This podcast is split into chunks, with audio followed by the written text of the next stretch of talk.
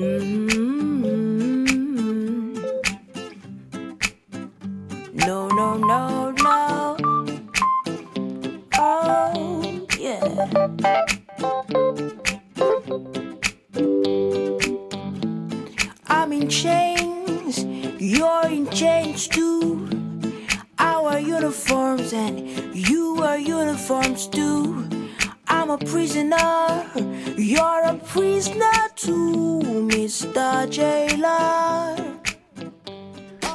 muy buenas tardes, bienvenidos a este tu programa Vivir en Paz, un espacio del Centro de Atención Integral CUP Religiosos Camilos en tu emisora Bocaribe Radio a través de los 89.6 FM.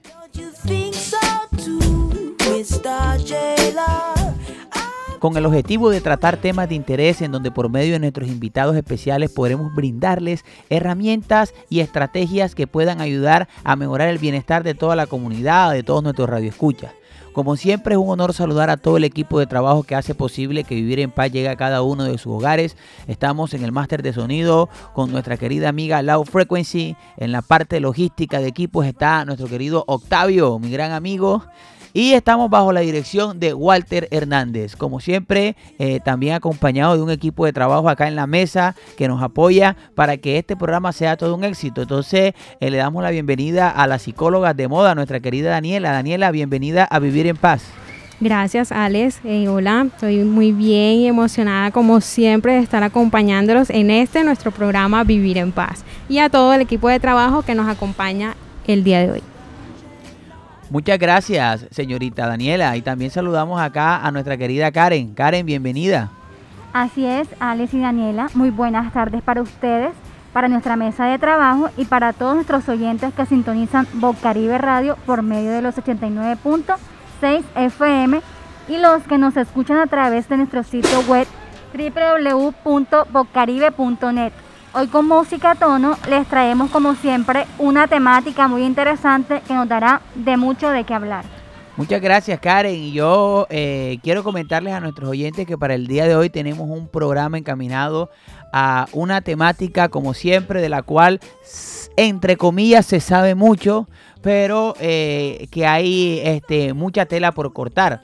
Eh, siempre tenemos de pronto algunas ideas sobre eso, y en el lado de los padres, que entendemos eh, en la temática de una forma, pero nuestros hijos la ven de otra. Entonces, el, tema eh, que traemos para hoy eh, está asociado a los videojuegos. Cómo los videojuegos pueden ser una herramienta terapéutica para los niños, pero también mirar de qué manera también los videojuegos pueden eh, afectar la vida cotidiana de un chico, cuando podríamos hablar de pronto de una adicción a un juego. Entonces, hoy hablaremos de videojuegos como una herramienta eh, terapéutica que te puede ayudar a ti a salir de muchos problemas, de muchas situaciones y sobre todo eh, a divertirte también, porque los videojuegos también ayudan a divertirnos. ¿Qué le parece a usted este tema, señorita Daniela?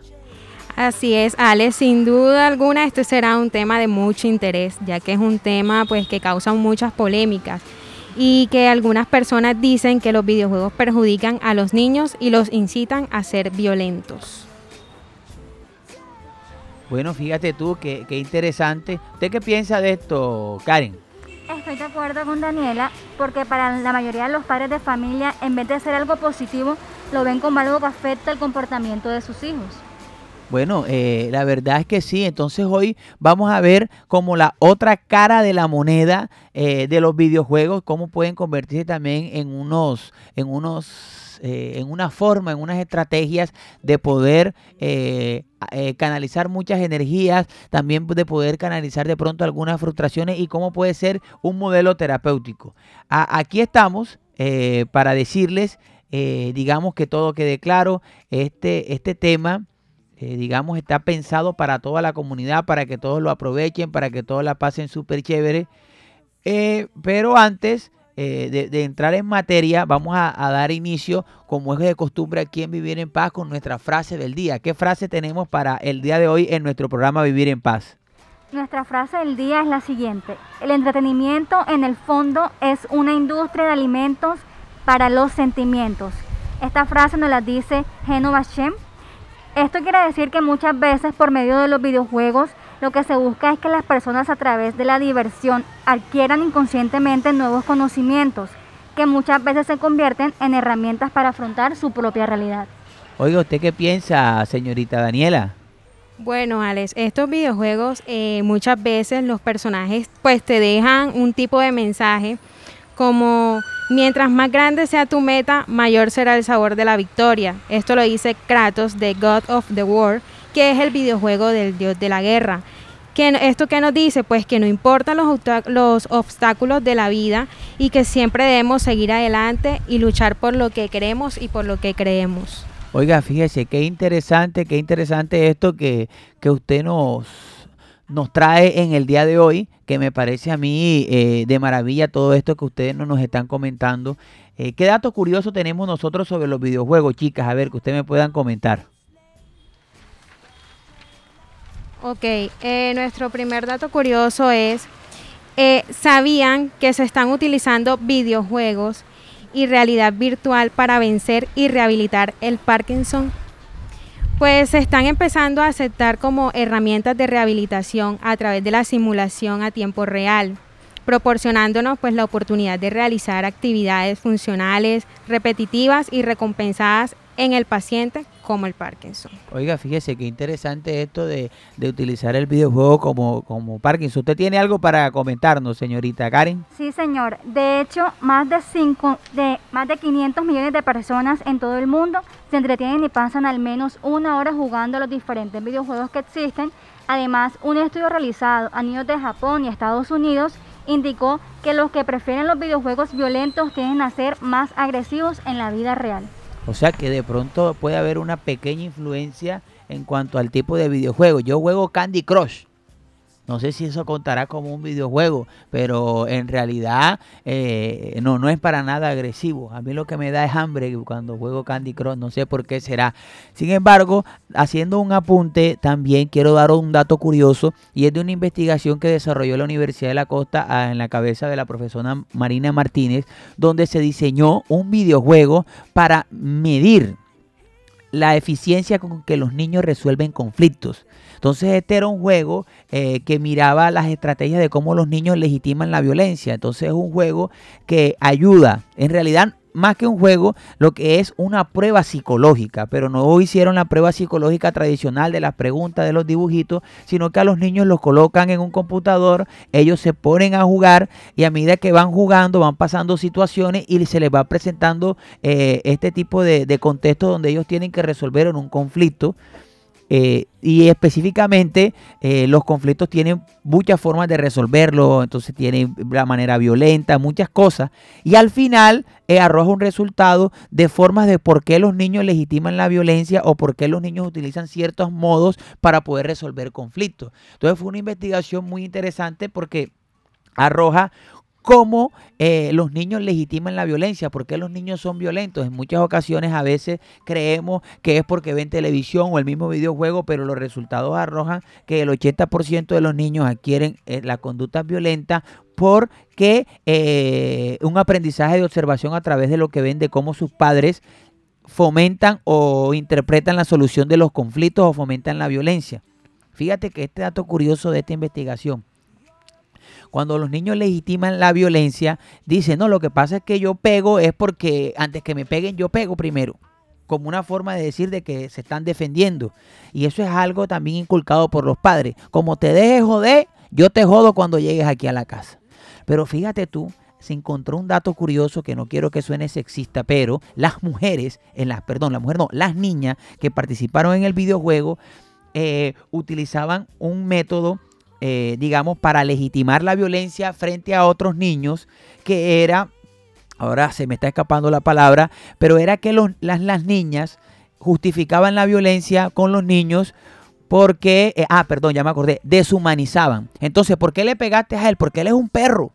¿Por qué le pegaste? Porque es una cucaracha. O sea, las niñas deshumanizan al niño para poder legitimar de que él no es un par, sino que es un animal y por eso le pego incluso eran más eh, resolvían los conflictos de manera más violenta que incluso los mismos, los mismos niños. Esta investigación fue desarrollada en tres poblaciones. Fueron los niños indígenas de la tribu de los Mapuche allá en Chile, niños migrantes de Rumanía y niños víctimas del conflicto armado aquí en Colombia. Entonces, eh, una, una muestra y una excelente investigación. Y fíjate, los videojuegos también nos ayudan para la investigación. Entonces, son datos curiosos y los datos son cifras, datos, hay que darlos. Vamos con una cancioncita y ya regresamos porque ya tenemos aquí nuestra invitada que está que se habla, a hablarnos todo este tema de, de los videojuegos. Y enseguida continuamos acá después de esta canción con Vivir en Paz.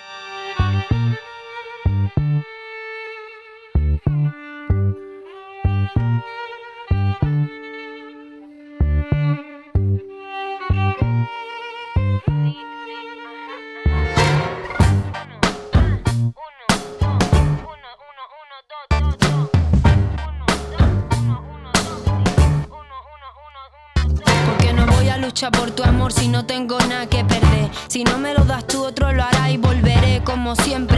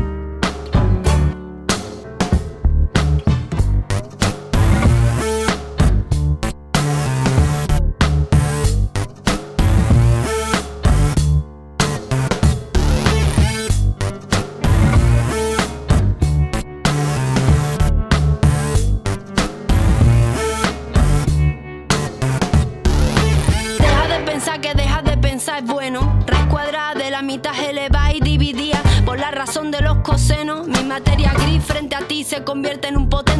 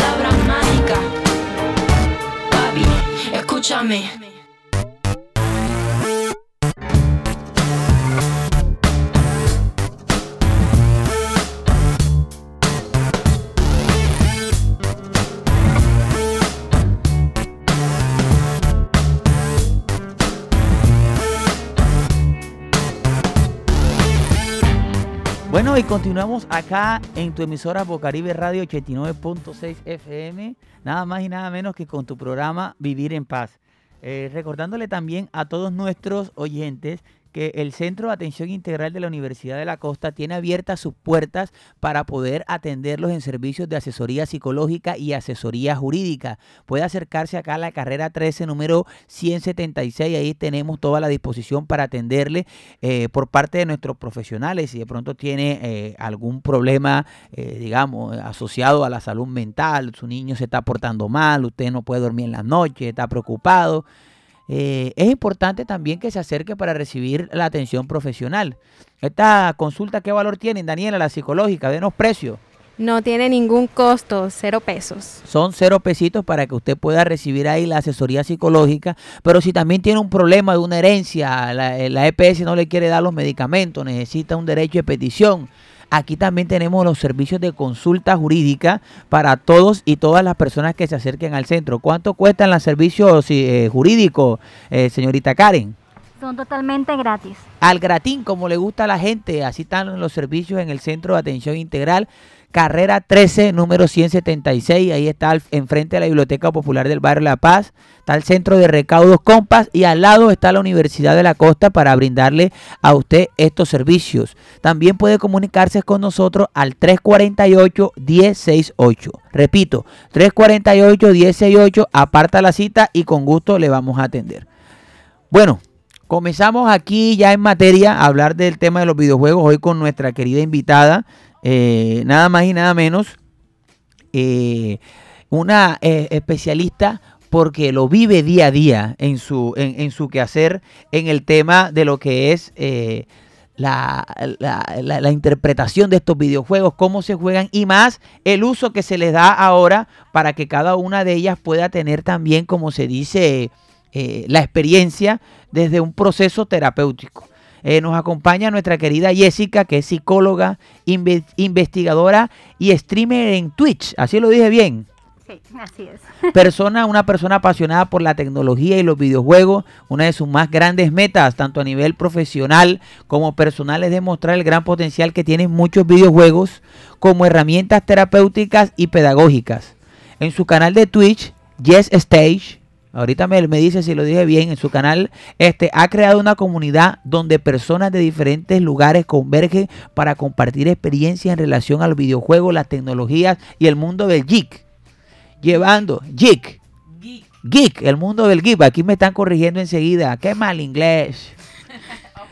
Llevándolo mucho más allá del ocio, el videojuego se lleva a contextos donde se analizan y se entienden como productos culturales, instrumentos que pueden llegar a transformaciones sociales positivas. Entonces, eh, aquí tenemos a nuestra querida eh, Jessica. Jessica, bienvenida a Vivir en Paz. Un placer tenerte aquí con nosotros. Muchísimas gracias, no, el placer es mío. Esta invitación realmente es algo que me alegra mucho. Eh, sabemos que existe todo un estigma social. Digamos que mis dos grandes pasiones, la salud mental y los videojuegos, y sobre ambas recae un gran estigma social. Entonces me gusta mucho poder hablar abiertamente de ellas, poder defenderlas dentro de sus buenos usos y todo lo que quiera decir debate para mí acerca de las temáticas que me apasionan, estoy lista. Bueno, excelente, excelente. Y me gusta cuando la invitada tiene una voz así chévere, que se muestra la energía.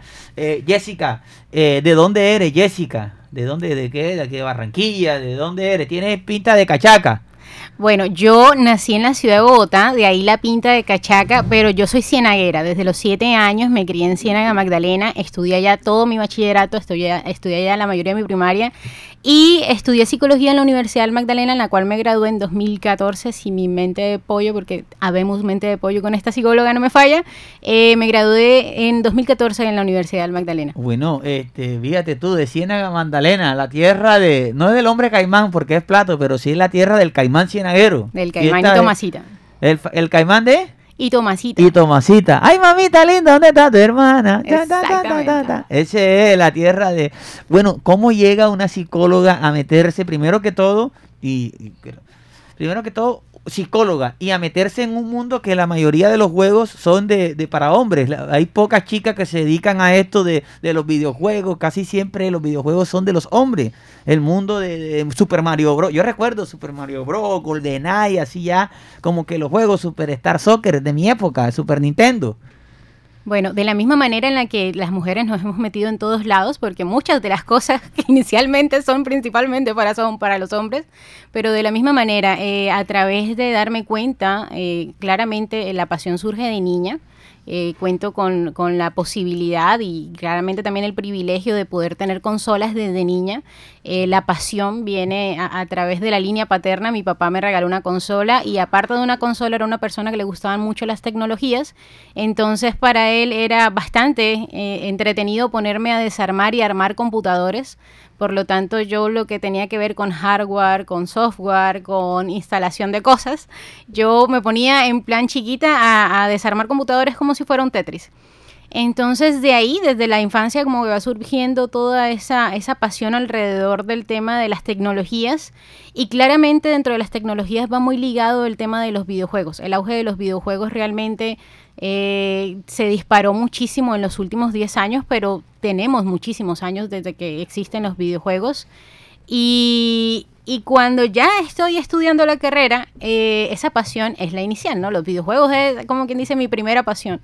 Cuando estoy estudiando la carrera, que me estoy metiendo por el lado de, de, leer sobre neurociencias y cuando me estoy centrando en lo que tiene que ver con los trastornos del aprendizaje, veo con gran gratitud que en universidades extranjeras, principalmente en Estados Unidos y en China, se están utilizando videojuegos como herramientas pedagógicas, como herramientas terapéuticas en muchas medidas.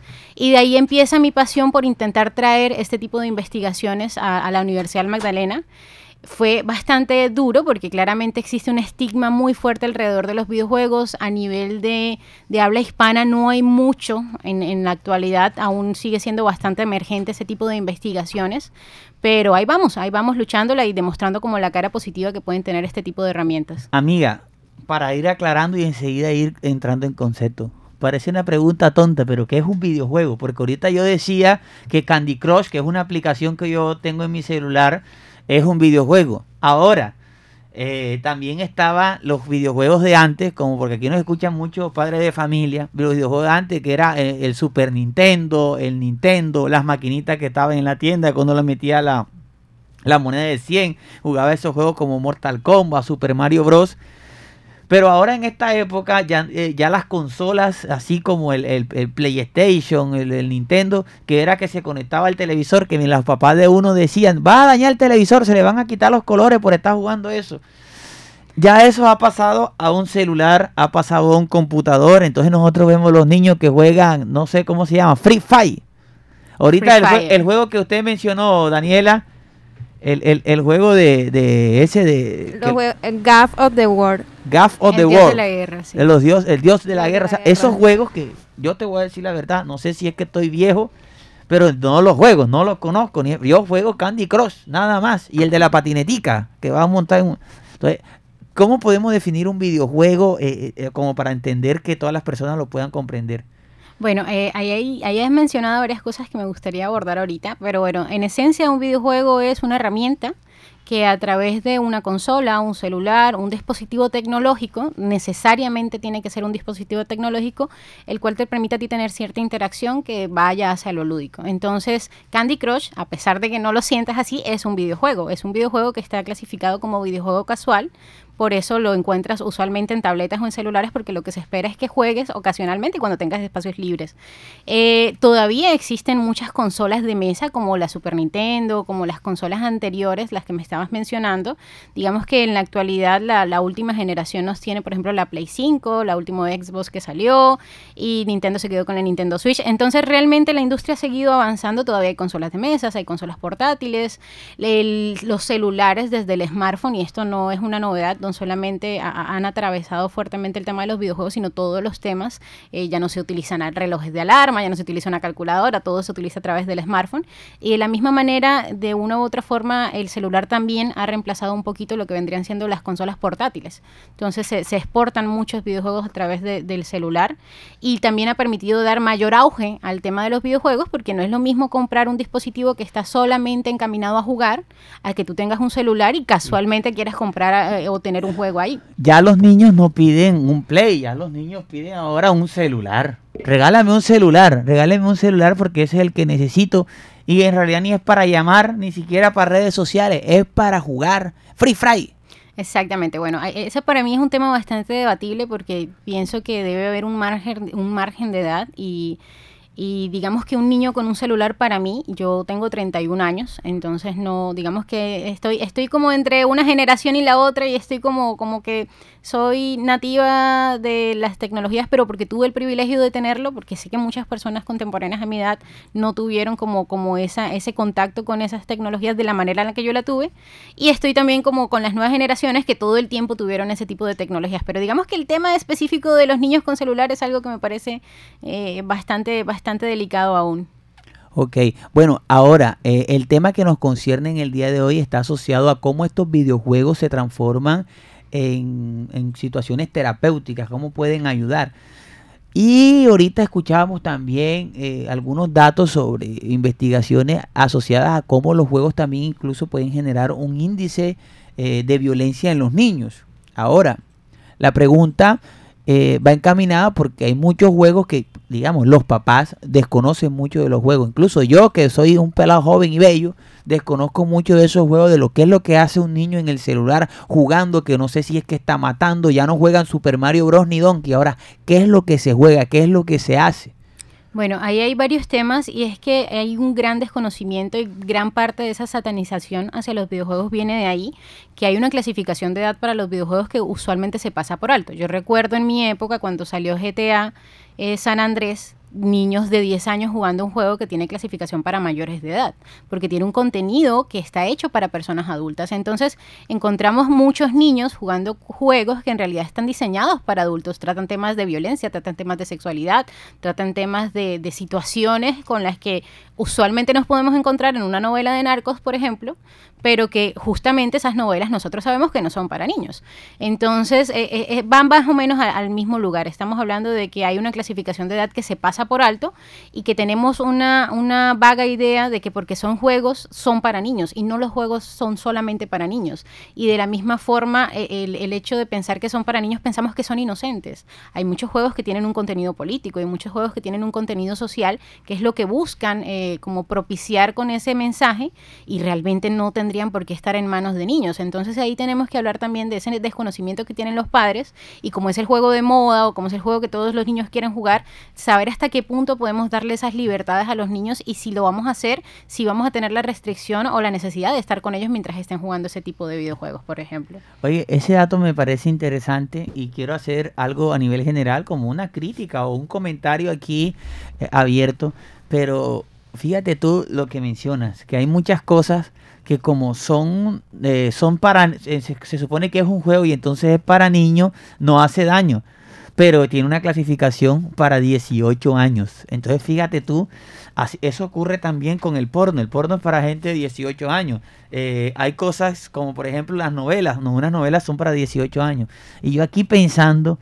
que estamos hoy en una emisora, también debería existir la música para las, para, para las personas de 18 años porque hay muchas canciones que el contenido no es para niños y el horario en que lo colocan. Entonces, como ocurre mucho con la música, también ocurre con los videojuegos.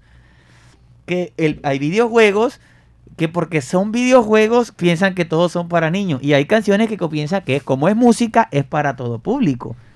Hay canciones que yo las escucho, no es que diga que la letra es mala, que no sé qué, yo digo, uy, es bacana, pero la mente mía está pensando como un adulto. Pero ¿cómo piensa un niño que escucha ese tipo de canción? Entonces, como para tener en cuenta. Eh, Jessica, cuéntanos un poquitico ya de cómo funciona el proceso de que un videojuego sea una, herramienta terapéutica. Claro, eh, dentro de las potencialidades que puede tener un videojuego, eh, hace muchos años se ha empezado a investigar dentro del campo de las neurociencias específicamente cómo puede utilizarse para la recuperación. Entonces, digamos que los primeros eh, proyectos que leí acerca de ese tema hablaban, por ejemplo, cómo mejoraba la concentración, la atención, la agudeza visual en personas que tenían, por ejemplo, patologías donde la retina, que es algo que llaman el ojo flojo, la retina eh, no estaba como enfocándose adecuadamente porque a nivel neuroquímico pasaban ciertas circunstancias ahí y cómo través de videojuegos y videojuegos justamente de shooters o, lo que consideramos ahora como el género de videojuegos violentos, videojuegos de disparos, como a través de ese tipo de videojuegos que requieren una mayor agudeza visual, el ojo empezaba, o sea, el ojo y todo lo que tenía que ver con el tema del neurodesarrollo y la neuroplasticidad empezaba nuevamente como a tomar esa forma, sin necesidad de una cirugía correctiva, sin necesidad de pronto de de situaciones externas para mejorar esa situación.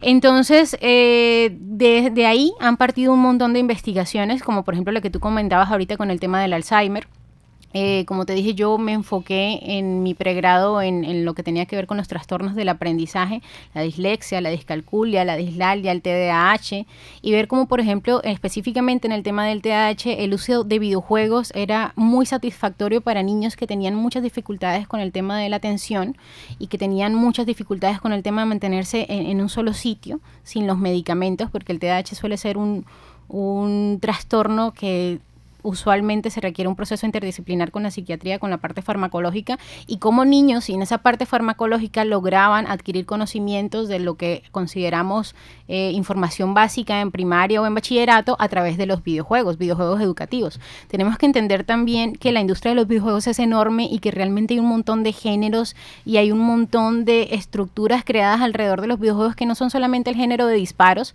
sino que tenemos videojuegos que inclusive están creados para contar historias. Ahorita cuando hablabas del conflicto armado, recordé eh, que hace poco salió una, una empresa no recuerdo ahora mismo el nombre, pero es una desarrolladora india aquí en Colombia que hizo un videojuego alrededor de las minas antipersonas. Y es un videojuego que está dirigido a esos lugares de Colombia donde todavía desafortunadamente se encuentran minas antipersonas para prevenir a los niños y para de una forma más o menos creativa, o por decirlo de alguna, de alguna manera más o menos... Eh, lúdica dentro del videojuego explicarle a los niños cómo reaccionar en caso de que encuentren un dispositivo como estos. Entonces es triste, por, una, por un lado, claramente tener que pensar que uno tiene que enseñarle a los niños a, cómo manejar una mina antipersona si se encuentran con algo así, pero digamos que el uso de la herramienta sigue siendo llamativo dentro, de la, dentro del aspecto de la investigación.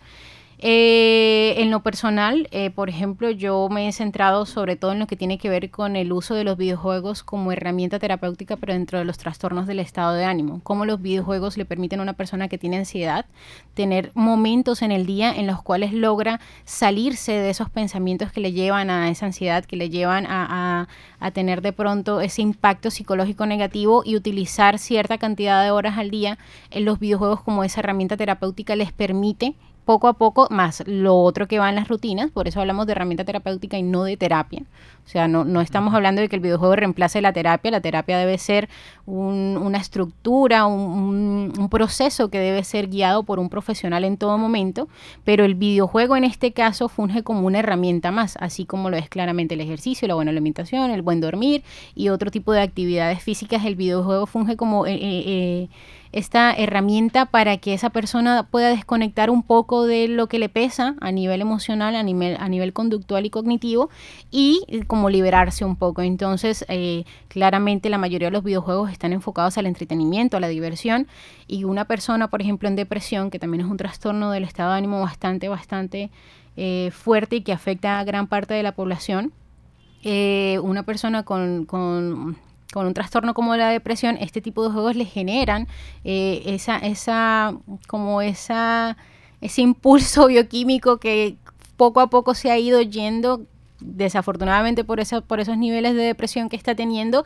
y le ayuda como a generar mayores neurotransmisores o serotonina o todo esto que bioquímicamente nos hace sentirnos bien y que una persona que no tiene depresión pues tiene una segregación normal, pero el videojuego como que impulsa a, que esa segregación se dé y de esa forma también más todo lo que tenga que ver con la terapia, porque estamos hablando que es una herramienta, pero insisto porque esto es muy importante porque se, puede servir para malentendido y de pronto una persona que nos esté escuchando que tenga depresión o que tenga un trastorno de ansiedad o que se sienta un poco mal y sea una situación que ya lleve muchos meses, diga, no, pues yo voy a jugar un videojuego y ya me curé. No, así no funciona. Pero digamos que, que sí pueden ser unas grandes herramientas y dentro de los que son los otros tipos de trastornos, como los educativos, a nivel pedagógico son excelentes herramientas. O sea, yo pienso que cualquier oyente que nos esté escuchando en este momento recordará con bastante nostalgia de su primaria y de su adolescencia, de pronto en el colegio, y seguramente las clases que conectó con momentos de felicidad o que conectó con momentos de mayor atención porque el profesor era chévere, porque el profesor era divertido, porque era este profesor dinámico que no llegaba a dar la cátedra o llegaba a dar la clase, sino que era una persona muy entretenida y conecta más como que yo realmente aprendí de ese profesor y yo recuerdo la clase que me dio ese profesor y yo recuerdo el tema porque muchas de las cosas, y, es lo que es una crítica fuerte a la educación que tenemos y a los modelos de educación, que muchas de las cosas que nosotros aprendimos en nuestro bachillerato realmente no, no, no las, recordamos y las que sonemos recordar son aquellas que están conectadas a esas emociones. Entonces, justamente el videojuego genera eso, genera una gran motivación a nivel extrínseco que se transforma en motivación intrínseca y nos permite aprender de una mejor manera. Oye, fíjate qué interesante todo esto que nos dice. Y no es que sea una terapia, funciona como un proceso, eh, digamos, de, que acompaña un proceso terapéutico para que sea algo muy chévere. Vamos con esta sesión que se llama Los mitos de la calle. Los mitos de la calle. Bueno, a ver, chicas, ¿qué mitos tenemos para nuestra invitada? Bueno, como mito número uno tenemos, los juegos son adictivos, se convierten en una obsesión, absorben y aíslan a una persona.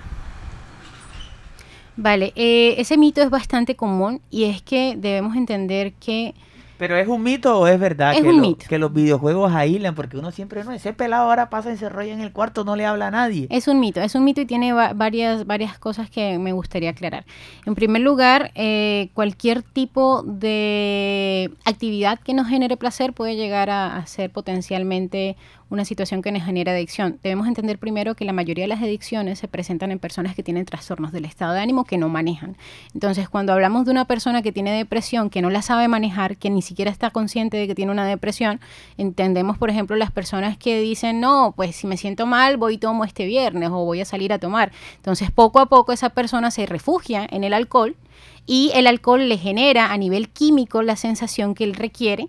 ¿Cierto? Que está perdiendo por ese proceso de depresión del que no es consciente que tiene y se genera una adicción. Así pasa con la mayoría de las adicciones. Estamos hablando de adicciones al trabajo, de adicciones a los videojuegos, de adicciones al alcohol, de adicciones a las sustancias, porque generan a nivel de la química cerebral eso que nos hace falta, pero porque hay un trastorno subyacente. Hay algo ahí que, que está mal y que si no se maneja, pues claramente puede llegar a generar una dependencia. Entonces, en el tema de la adicción a los videojuegos, lo que se ha visto en la mayoría de las investigaciones es que la persona tiene un trastorno subyacente, tiene algo que está abajo de eso y que el videojuego sencillamente es como la herramienta con la cual él logra salir de esa realidad. Una persona que tenga unas características cognitivas dentro de lo que entre comillas consideramos la normalidad, que es una persona sana a nivel de su salud mental, no va a generar una adicción. Ok. ¿Qué otro mito tenemos por ahí, chicas? Jugar a videojuegos puede contribuir al fracaso escolar. Bueno, aquí lo que tenemos que tener en cuenta es, sobre todo el control de los padres y el control de tiempo que se le está dando a los hijos. Eh, los videojuegos sí tienen la característica de que enganchan bastante. ¿Por qué? Porque son entretenidos, porque tienen un montón de, herramientas dentro de lo lúdico que también pueden llegar a... Hay unos que son lúdicos y hay unos que son sencillamente entretenimiento y sí pueden llegar a, a- a hacer situaciones que sobre todo para los niños, que siempre están buscando la manera de divertirse, eh, puede llegar a ser un problema si los padres no tienen un control de tiempo adecuado. Entonces yo toda mi vida, pues yo lo voy a colocar como ejemplo aquí en primera persona, yo toda mi vida he jugado videojuegos, yo toda mi vida he sido muy fanática de jugar videojuegos, le dedico bastantes horas al día a los videojuegos y nunca tuve un inconveniente a nivel de lo académico porque pues tuve unos padres que siempre eran listo, primero las tareas, primero muéstrame lo que estás haciendo, ojo con las malas calificaciones, entonces ahí también es la parte de la supervisión por parte de los padres. Ok. Bueno, tengo una pregunta para que le vayas pensando porque vamos a una tanda musical y ya regresamos. Pero ahora hay una moda que es que ya la gente no le gusta jugar videojuegos, sino ver a otros jugar videojuegos. Entonces también como una tendencia y cómo eso puede, qué genera y que nos explique un poquito para que los papitos que nos escuchan y las mamitas estén como algo sincronizados con lo que hacen los niños.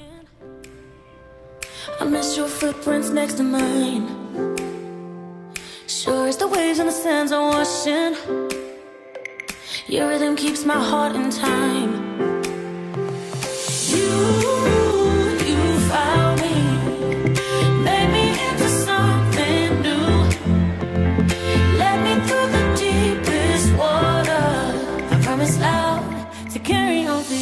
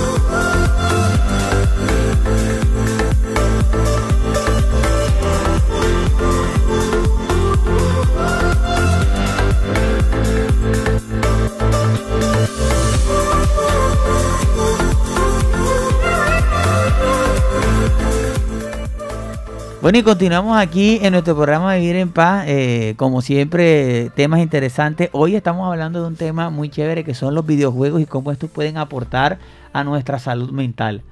Eh, una invitada experta en estos temas y le hicimos una pregunta antes de ir a la tanda musical que estaba asociada a que ahora a la gente no le gusta jugar videojuegos, sino ver jugar a otros videojuegos. Y, y hay plataformas para eso, donde la gente se está volviendo hasta famosa porque juegan bien y la gente los ve jugar.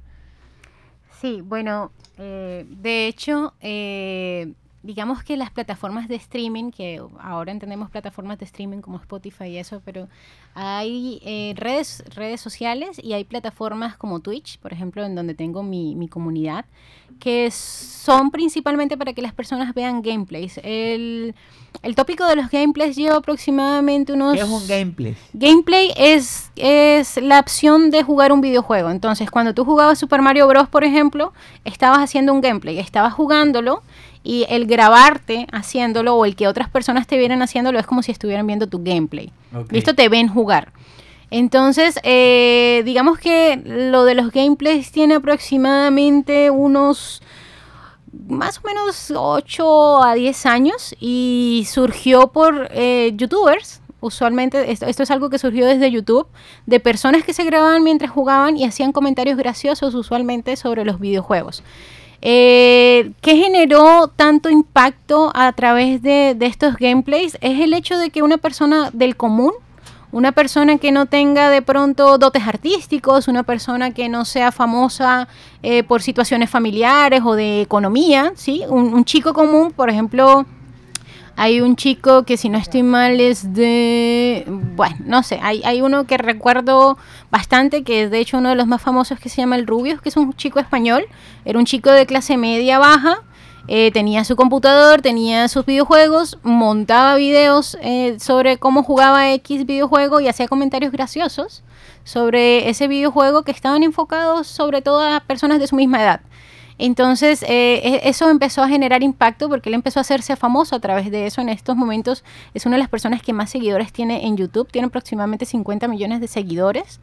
Y en Twitch, eh, ahorita con el tema de la cuarentena, muchas personas que hacían sus videos, pero sus videos eran grabándose, jugando y subir el video.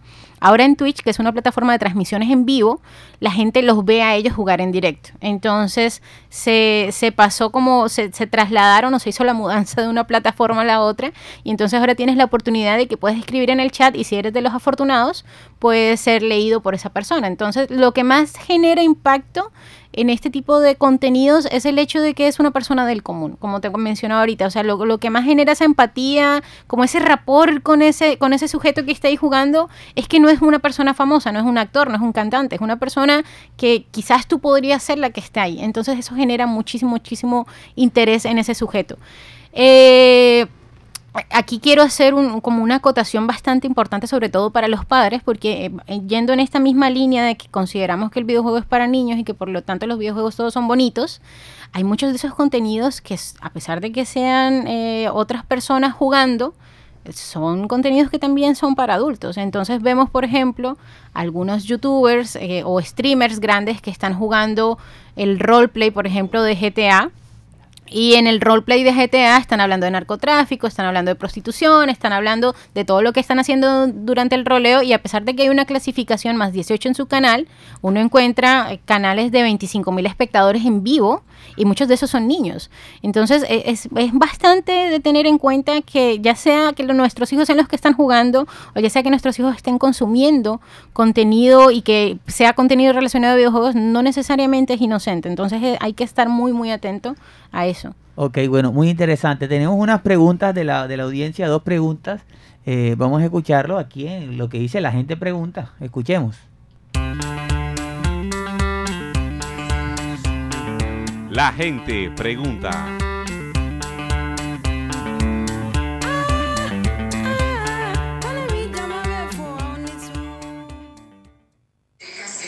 Buenas, mi nombre es Mónica de León. Quiero hacerle una pregunta. ¿Qué puedo hacer para controlar el uso de los videojuegos en mi hijo? ¿Y qué consecuencias traen? Bueno, eh, eh, no es la primera vez que me llegan este tipo de preguntas. De hecho, cuando estuve trabajando en colegios era muy común entender este tipo de situaciones. Y cuando los padres se referían a controlar el uso de los videojuegos, a mí me sorprendía porque yo les decía, es que ustedes son quienes dan las normas a sus hijos, o sea, ustedes son quienes deben como controlar los horarios de sus hijos y en la medida en la que esto les quede difícil quiere decir que empezaron poco a poco a darles ciertas libertades que ahora les es más difícil de controlar. Cuando le soltamos un videojuego a nuestro hijo y lo hacemos porque de pronto no tenemos en ese momento todo el tiempo, porque claramente como adultos hay que estar trabajando, hay que estar pendiente de mil cosas, pero hay momentos en los que el videojuego lo usamos como padres para reemplazar la atención que requieren nuestros hijos. Entonces como que el niño está hiperactivo, el niño está molestando mucho, el niño está bastante entretenido, le doy el videojuego y me pongo a hacer las cosas que necesito hacer como persona adulta. Entonces lo que se puede hacer para recuperar ese control con el tema de, de las normas en casa, porque no es solamente el videojuego, sino también antes era, cómo controlo a mi hijo que quiere estar todo el tiempo en la calle, que quiere estar todo el tiempo jugando con los amiguitos, es lo mismo, es generar nuevas pautas de conducta, de decirle al niño, bueno, si tiene, si esto le está interfiriendo a nivel académico, entonces retirarle el videojuego mientras a nivel académico se vuelve a estabilizar la situación, o si ya le está afectando a nivel comportamental, porque hablamos de una violencia relacionada a los videojuegos, pero usualmente es una violencia que el niño tiene así no esté el videojuego. Cuando tú le quitas algo a un niño al que no le has dado las suficientes herramientas emocionales para aprender a tolerar la frustración, un niño frustrado, así sea porque le quites un dulce o así sea porque le quites un videojuego, es un niño que va a, ten- a tender a la violencia si no le hemos enseñado con anterioridad a manejar ese tipo de situaciones. E inclusive en ese momento de la pataleta uno puede enseñarle al niño, mira, no son las maneras, puede dejar que termines de desahogarte, voy dejar que termines de llorar y después eh, podemos hablar cuando te sientas más calmado. Ok, fíjate, interesante. Vamos con otra pregunta. Hola, mi nombre es Alejandro Díaz y tengo una pregunta en el día de hoy. ¿Qué hacer si mi sobrino está agresivo después que empezó a utilizar los videojuegos? Muchas gracias. Oh, fíjate, muy encaminado a lo que estabas diciendo ahora.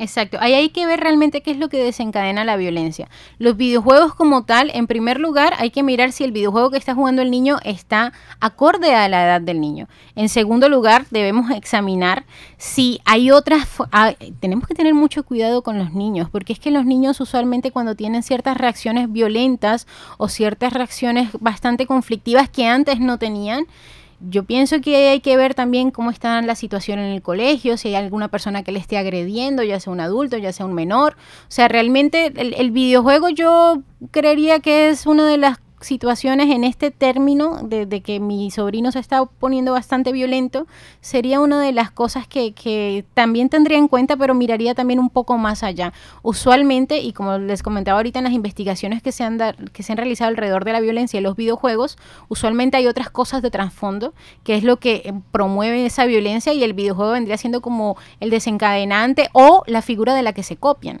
Entonces, eh, siempre hay como otros modelos, pero digamos que puede llegar a repetir las frases que escuchan en el videojuego y entonces ahí volvemos al tema, ¿el videojuego es para la edad del niño que está jugándolo? Sí, creo que lo que nos queda más claro eh, de esto que hemos conversado hoy eh, es que hay que trabajar no con los niños, sino con los padres. Que los padres también se... Es que los padres, digamos, en, en temas de videojuegos, incluso en temas digitales, no todos, pero sí la gran mayoría, son muy vulnerables los padres. ¿En qué sentido? De que los niños, como no manejan eh, los padres esa, esa tecnología así, eh, no, esto no es nada, esto no es nada. Entonces, no, le está jugando con el amiguito que también está en la otra casa, que no sé qué, y están jugando, pero no ven el juego y hay que tener en cuenta esto de lo que estamos hablando, que hay juegos que son para eh, personas de 18 años y lo están jugando niños de 12. Entonces eso hay que tenerlo muy en cuenta. Vamos a escuchar la opinión de, de alguien también referente a este tema de los videojuegos. Ey, lo que dice la gente. Oye, lo que dice la gente. Lo que dice la gente. Sí, lo que dice la gente. Escucha lo que dice la gente. En vivir en paz, lo que dice la gente.